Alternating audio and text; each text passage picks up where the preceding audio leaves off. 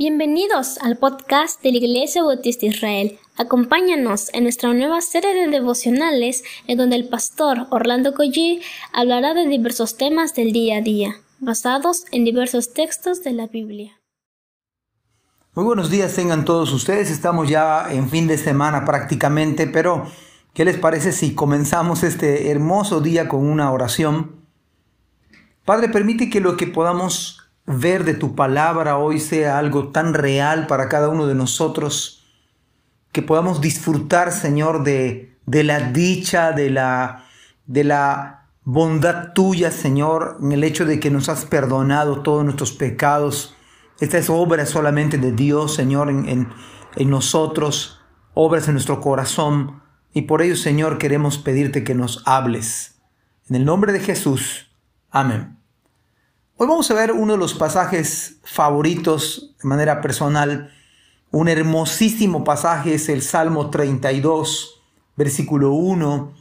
Dice lo siguiente, Bienaventurado aquel cuya transgresión ha sido perdonada y cubierto su pecado. Se me hace personalmente uno de los mejores versículos o mayores versículos para disfrutar, para pensar, para creer, para incluso eh, el detalle de este versículo es que es totalmente cierto y que es una experiencia que David tuvo cuando él escribe el Salmo 51. Aunque está posterior al Salmo 32, en verdad el Salmo 32 debe estar después del Salmo 51. Por eso él puede escribir Bienaventurado aquel cuya transgresión, por supuesto, está hablando del pecado que cometió con Betsabé y del pecado de mandar a matar al esposo de Betsabé. Hermanos, es algo tan terrible y horrible, horrible que podemos pensar, pero esto está al alcance de cualquier persona, está al alcance de cualquier pecador, está al alcance de cualquiera de nosotros que hayamos cometido pecados. Y yo pregunto, ¿quién no ha cometido de nosotros pecados? Pero luego de ver este aspecto negativo, permítame describir lo que dice acá el salmista. Bienaventurado aquel cuya transgresión ha sido perdonada. Creo que no hay mejores palabras que nuestros oídos puedan escuchar esta declaración del Señor. Las dichas que hemos experimentado, el ser totalmente perdonados por el Señor. No hay más dicha que esta, ¿eh? Podemos tener dinero, podemos tener fama, podemos tener salud, pero si no hemos sido perdonados, la verdad, estamos perdidos. En cambio, hay una dicha indescriptible. A otra versión más contemporánea dice, qué alegría. Y ciertamente es alegría porque el perdón afecta todas las áreas de nuestras vidas. Cuando somos perdonados por Dios, verdaderamente es una dicha indescriptible. Imagínese ir, ir por ejemplo a dormir sabiendo que Dios le ha perdonado a usted y a mí todos nuestros pecados. De nuestra juventud, de nuestra edad adulta y, y nuestra edad madura. Pero imagínese irse a dormir hoy con el perdón de sus pecados, incluso ir al trabajo sabiendo que Cristo, que Dios mismo le ha perdonado todos sus pecados. ¿Acaso esto no es la mejor dicha, la mejor experiencia del hombre? Por eso la otra versión dice qué alegría y me gusta como lo dice también. Esta versión 60 dice bienaventurado, dichoso, alegre realmente. Por eso cuando somos perdonados, viene a afectar toda nuestra, nuestra vida, en el plano emocional, por supuesto, en la salud, por supuesto. Hay una mejor actitud ante la vida, pues cómo no, saber que Dios me perdonó a mí por medio de Cristo. Aunque no necesariamente existimos para ser felices, pero es que en verdad el perdón da felicidad. No es saber que hemos sido perdonados por nuestros pecados nos hace felices. Aún en medio de la pandemia, saber que Dios nos ha perdonado todos nuestros pecados verdaderamente nos hace felices. Aún con el problema del trabajo en el día de hoy, con cierta escasez Pero saber que Cristo me ha perdonado mis pecados en esa cruenta cruz al morir por mí, eso me hace el hombre más dichoso sobre la tierra. Eso me hace, me da una verdadera felicidad, una paz que no puedo ni siquiera describir. Aquellos que por la gracia hemos venido a Cristo Jesús. Por ello quizás algunos venimos al Señor como, como hijos pródigos. Es vergonzoso, sí. Es incómodo también, pero no es comparable con tener de nuevo comunión con el Señor.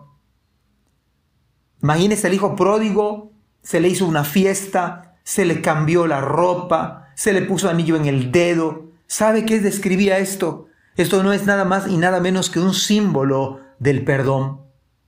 Es un símbolo del perdón, como estrenar un traje nuevo, como portar un anillo valioso, como hacer una gran fiesta por un pecador que se arrepiente. Y es justamente lo que Dios ha hecho.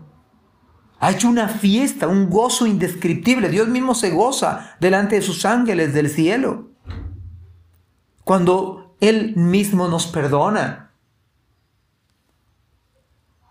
El pecado, por otro lado, dice el, versículo número 2, Bienaventurado el hombre a quien Jehová no culpa de pecado, de iniquidad, y en cuyo espíritu no hay engaño. Podemos decir, por lo tanto, tres verdades en este día. Dios perdona la transgresión del pecado, cubre nuestros pecados y no inculpa de iniquidad. ¿No acaso esto es, esto es de lo más grandioso que nuestros oídos pudieran escuchar en toda nuestra vida? Bienaventurado el hombre a quien Jehová o el Señor no culpa de iniquidad. No es que no lo hayamos hecho, no es que no lo hayamos cometido, es que el Señor nos ha perdonado. Cuando Cristo murió en la cruz, toda la vida de Cristo, no solamente la muerte en la cruz, desde que fue concebido, toda la vida del Señor ha pagado por nuestros pecados, por nuestras iniquidades, por nuestras transgresiones. Pero lo más grandioso para David fue saber que Dios le había perdonado. Por supuesto que David dijo, Ten piedad de mí, oh Dios, conforme a tus misericordias, borra mis rebeliones, porque contra ti, contra ti solo he pecado y he hecho lo malo delante de tus ojos. ¿Ha hecho usted esto alguna vez en su vida?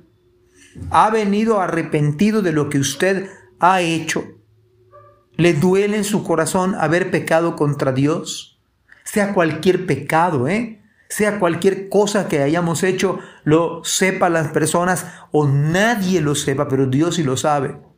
Pero ha venido usted como David y le ha dicho, Señor, perdona mis pecados. Señor, contra ti, contra ti solo he pecado. Para que haya esta dicha que habla el Salmo 32, tiene que haber primero el arrepentimiento. Y si usted se arrepiente, el Señor es bueno y perdona. Ojalá que todos, ojalá que todos los que logran escuchar puedan decir el día de hoy, dichoso, alegre, aquel cuya transgresión ha sido perdonada. Es el caso de usted, es el caso mío. Y su pecado ha sido cubierto por la sangre de Cristo, por la vida de Cristo, por la muerte de Cristo, por la resurrección de Cristo. Si es así, usted debe ser el hombre más dichoso, más, más alegre, más bienaventurado. En fin, su, su corazón debe rebosar de alegría. Que Dios le bendiga en este fin de semana y que Dios bendiga su palabra en nosotros. Amén. Gracias por escuchar este podcast. Te invitamos a compartirlo y a seguirnos en nuestras redes sociales para que no te pierdas el contenido que tenemos preparado para ti.